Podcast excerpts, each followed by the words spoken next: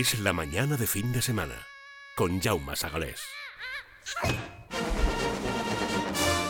Bueno, bueno, y con Juanma González, que sin él esto no funciona. Buenos días, don Juanma. Qué exagerado. Muchas gracias. Exagerado, pero, ¿no? eh, Tú ves las pelis, las comentas, las conoces, yo no tengo ni idea. Yo Sí soy aquí tienes. un espectador de lujo. Tú las ves luego cuando salen en casa. Claro, pero yo porque sé- eres perezosillo. Claro, ¿No? pero yo me siento aquí y aprendo. Es como cuando vas a los toros o al fútbol, vas con alguien que te va contando y digo, pues vale, Ya. pues si no me entero. Bueno, también me dicen, eh, ¿por qué sabes tanto de pelis? Bueno, si es que sé mucho de pelis, es pues porque no sé eh, casi absolutamente nada de todo lo demás.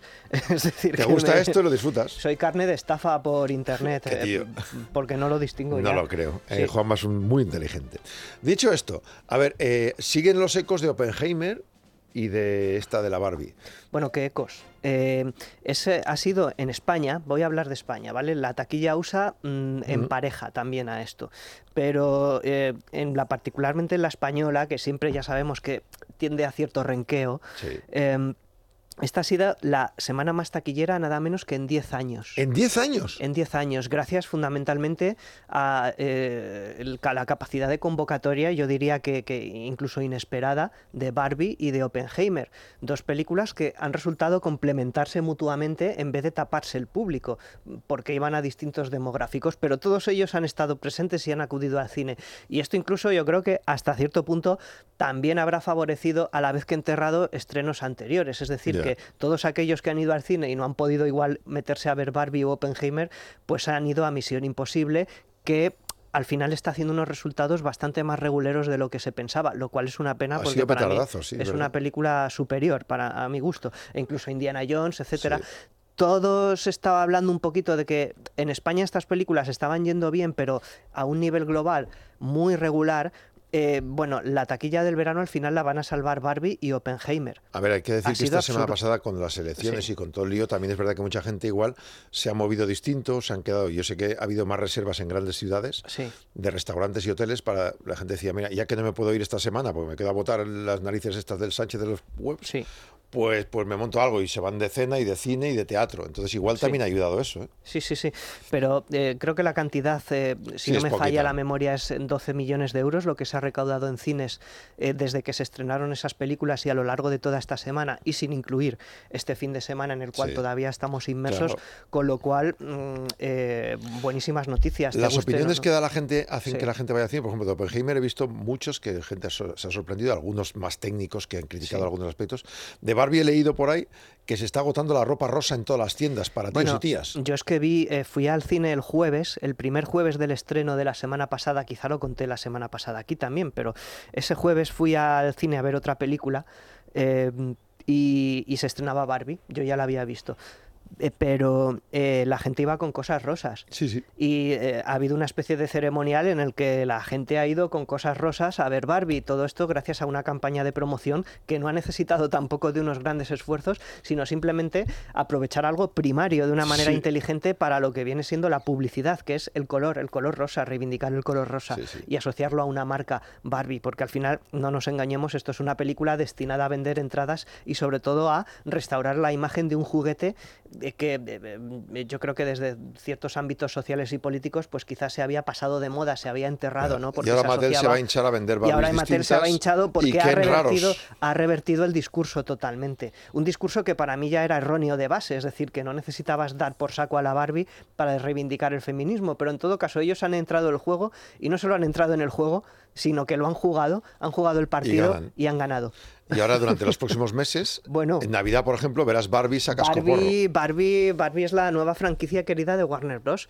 O sea, están contando los millones. Esta película va a llegar con un presupuesto además mm, eh, abultado, pero para nada, para nada eh, exagerado. Es decir, es una película yo creo que ha costado del orden de 100 millones de dólares cuando Misión Imposible y Flash y otras películas, otros taquillazos, Sí. otros blockbusters de este estilo y de esta temporada se mueven del orden de unos, tres- 300, de unos claro. 300 más campaña de promoción, es decir, gastándose Digamos un tercio van a menos. recaudar todo lo que no han hecho con esas películas. Esta película va a superar la barrera mágica de los mil millones de dólares Y a estará nivel superando ya los 300 seguramente. en Ya está el superando los 300, pro- igual va por los 500 en una semana. Fíjate. Es decir, que va a seguir y seguir y seguir. Se han Yo creo forrado que con ella, vamos. Se han forrado. ¿Puede han haber el segundas partes de esta?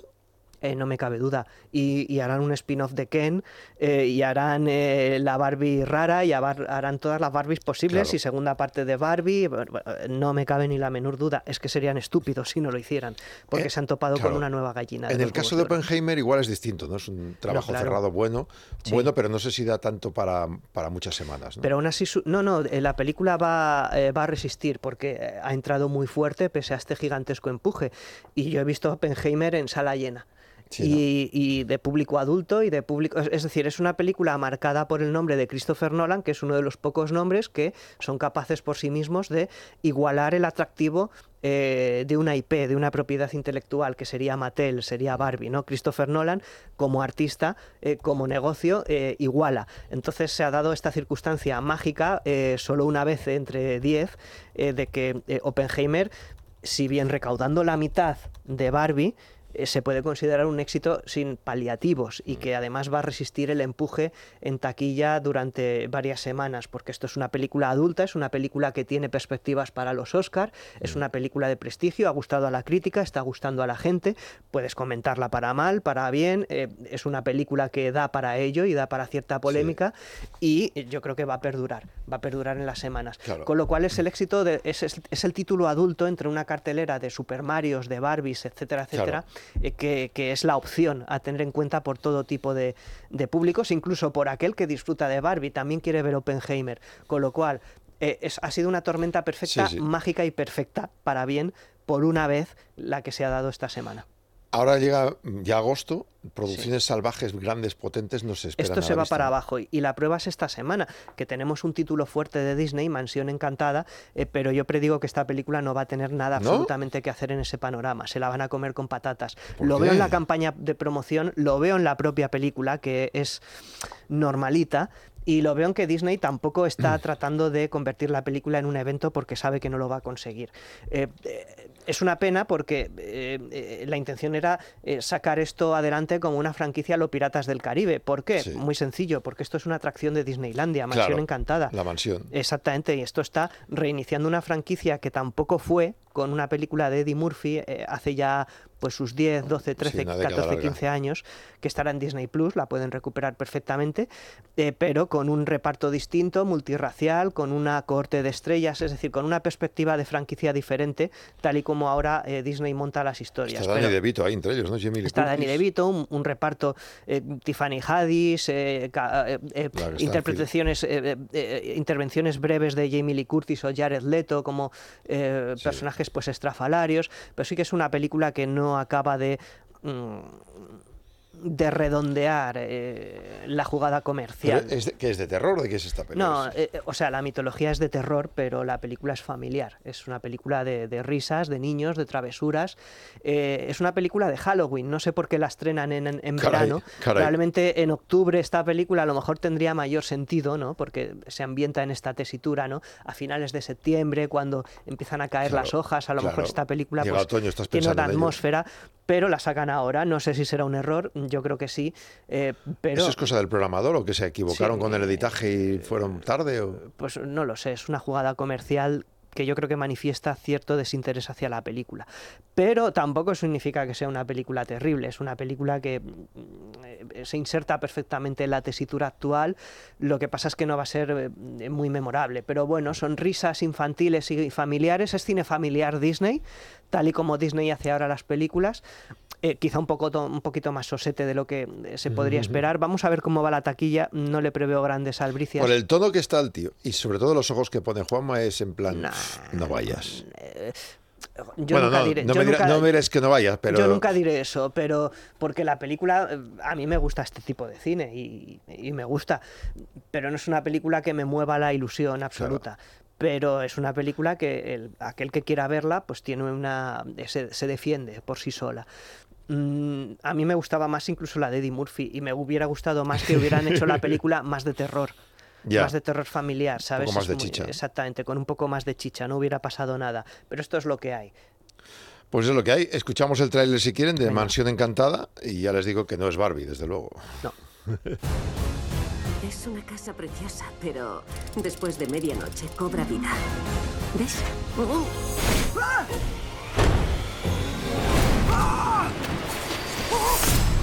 Necesitamos refuerzos. Vamos a reunir al Dream Team. Una historia muy siniestra la de esa casa. Ahí es cuando la cosa se enrareció. Estoy cualificada y mi eficacia está garantizada. Huyen de algo. Escóndete. Sea quien sea este espíritu, no quiere que nos vayamos. Sorpresa. Aquí habitan 999 almas, pero siempre... O sea que quien vaya a la atracción luego querrá ver la peli o al revés. Claro, el montar una, tra- una película de una atracción ha demostrado ser una, una buena inversión. Y de hecho luego se hacen atracciones de películas. Sí. Mira, mira el mundo de Super Mario Bros. Sí. Eh, eh, mira el mundo de Lego. Eh, También, claro. El mundo de Harry Potter. Quiero decir que esto son cosas que luego justifican. Cuando tú preguntas, ¿y por qué van a hacer otra vez Harry Potter si ya está hecha? Eh, Bueno, pues eh, es que tienes ahí un parque de atracciones que también Hay que claro, alimentar. claro. Y, y- y una cosa se retroalimenta y una cosa alimenta a la otra. Eh, son negocios transversales. Claro. ¿eh? Bueno, quien haya visto ya las dos pelis de la semana pasada y no quiera repetir en Barbie, pues Sí. que vaya a ver Mansión Encantada si quiere. con los Sí, niños, si con tienes los niños chavales. es una opción perfectamente válida. No, no la vamos a enterrar. Y viva con mi jefa, la de Don Juan, ¿está francesa? ¿Cómo lo ves? De Serge Bouzon. Eh, pues me aburrí como una ostra. es una película de... Vaya eh, semanita. eh, Váyanse a la montaña a andar. Está muy bien interpretada por el, eh, el actor Tahar Rahim, que aquí es un actor, inter- un actor que interpreta a un actor que Ah. interpreta a Don Juan. Y a este tío le pasa lo mismo que a Don Juan, es decir, que se enamora de todas. Pero todas tienen el mismo rostro de una actriz bellísima que tú tienes ahí el, eh, el nombre, es una actriz francesa de, de, de renombre. Eh, Exactamente, sí. Es que toda la memoria que tengo para los nombres americanos, para los Sí. franceses y europeos, eh, carezco de ella.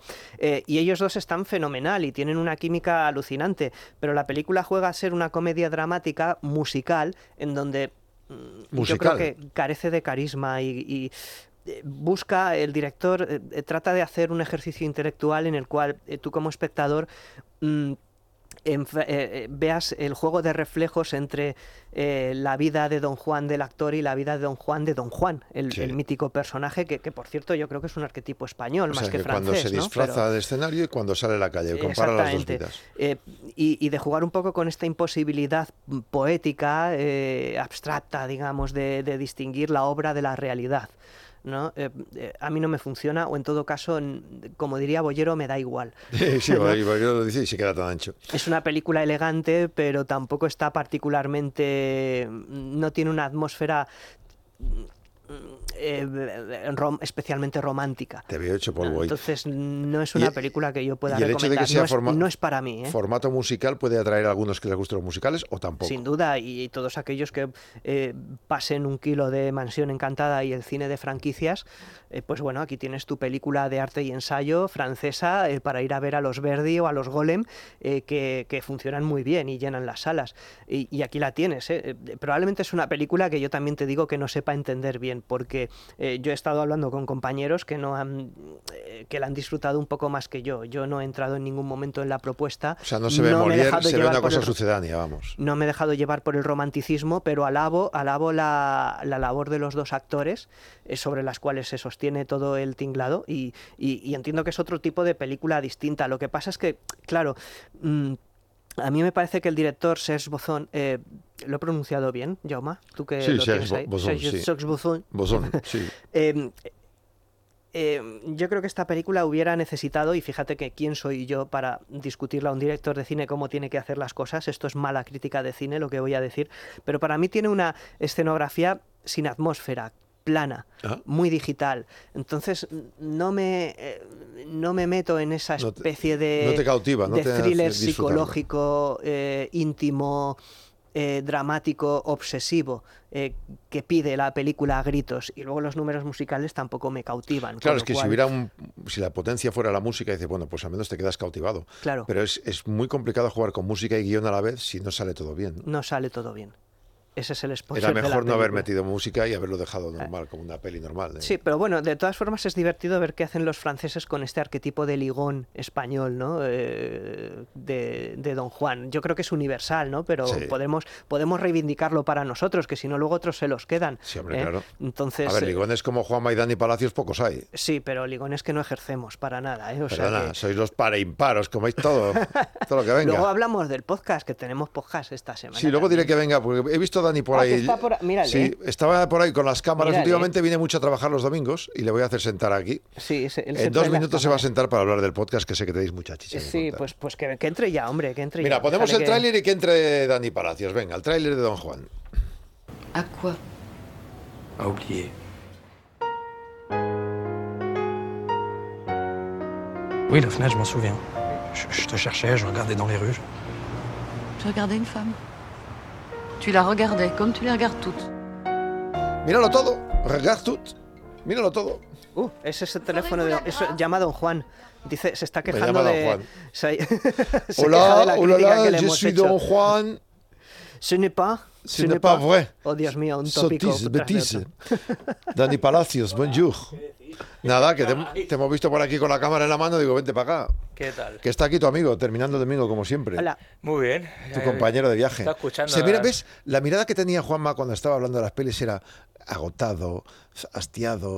Aburrido. ahora, ti- ahora ha, tiene llegado, brilli- ahora tiene brillito. ha ¿eh? llegado su socio y brilla. Necesito glucosa. eh, necesito un café. Y Dani Yo es, te doy- Dani yo es te tu doy el az- glucosa. Yo te doy el azúcar. el almíbar. bueno. Dani es tu almíbar. Yo mira, mira, se han puesto los dos te doy el felices. azuquitar. Son como dos perritos que los pones a jugar Dios y mío. están contentos, Eso ¿verdad? suena sucio, tan sucio. Y estos dos perritos que han hecho en par impar, a ver. Eh, Pues una película de terror italiana eh, mucho más lustrosa que las de esta semana, El pájaro de las plumas de cristal. Ah. Sí. Una peli de lo, del 71 era, Dani. 70, película rodada en el 70, pero estrena- en el, en el 69, pero roda- eh, estrenada en el 70. De Sí, del Argento, 69 es del mejor año. El mejor año de todos. Un el, amarillo. El giallo, el subgénero policíaco italiano, eh, que se puso de moda por aquella época. Y, y esta no es el primer giallo de la historia, pero es el giallo que, sen- que sentó un poco las bases de, de una moda que, que- que- que- que arrasó en, el cine, en los cines de Italia y de Europa y de todo el mundo eh, en los años 70. Y esta es la primera, es la, es la, La potente, la que que em- em- con la que empezó más o menos todo. Ahora que estábamos hablando en perfecto francés, eh, Jaume y yo, pues esto es una película italiana con música de Morricone. Morricone. Hombre, eh, a Morricone. Y fotografía de de Storaro. Storaro. Oye, por poca broma. Eran jóvenes en esa época. Sí, bueno, más jóvenes. era la primera película de Argento y la primera vez que Storaro trabaja en hace la fotografía de una película de color. Hasta Pero ese Morri- momento. no, Morricone ya llevaba años. No, Morricone llevaba ya, Pero eh, tener a Morricone con haciéndote la banda Leone. sonora, tío, Claro, sí, sí. es. ¿No? Sí. Sí, sí, sí, una, una banda sonora además muy loca porque De bueno, ya, suspiros, así, ya lo contaremos, ya lo contamos en el podcast que es que es toda esto es improvisada. se ponían un ¿Ah, sí? cuarteto, un quinteto delante de las imágenes y empezaban a improvisar. No me digas. Y lo grababan. Sí, como nosotros los podcasts. Como nosotros los podcasts, más o menos. Por Sí, cierto, en este, pero- este podcast tenemos, eh, tenemos artista invitado y viene el grandísimo, enorme Paco Ross, ¿Ah, sí? que ya nuestro podcast está bien, mola, ¿no? Pero con Paco Ross mola todavía más. Os reís más todavía. Porque sabe todo. Sabe todo y más. ¿Cómo engañáis a la gente para que venga a vuestro podcast? ¿Les invitáis a café o algo? No, para nada. Yo creo que es nuestro atractivo sexual. Ellos ofrecen. Sí. Nos ven, ven fotos nuestras en las redes y dicen, yo tengo que ir a conocer a este Os hacen, a match este en par de Tinder, cebos". os hacen match en Tinder y Eso quedáis es, aquí. Claro.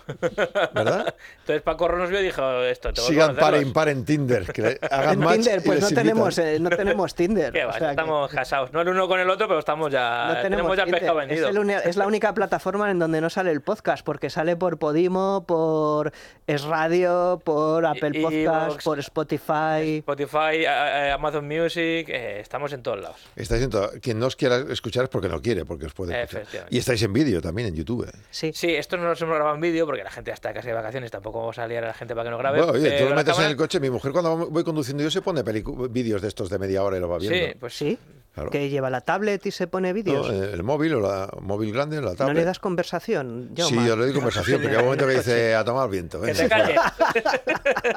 que te calles, que quiero escuchar los par impar. Exactamente. Y entonces se puede escuchar los par impar. Y me quedo ahí yo viéndoos a vosotros por la tele. Digo, pues si esto los tengo vistos en la radio. Ya, es que no Jaume lo lo habla todo en la radio, pero luego es un hombre callado fuera, ¿no? Eh, Suelta todo lo- todos los palabras, Sí. lo suelta en el micrófono. A ver, normalmente no hablo mucho en casa.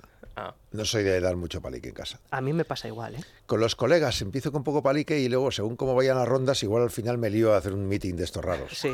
Que a veces, a veces se me va la pinza y me pongo Haces ahí el editorial. vehemente, sí.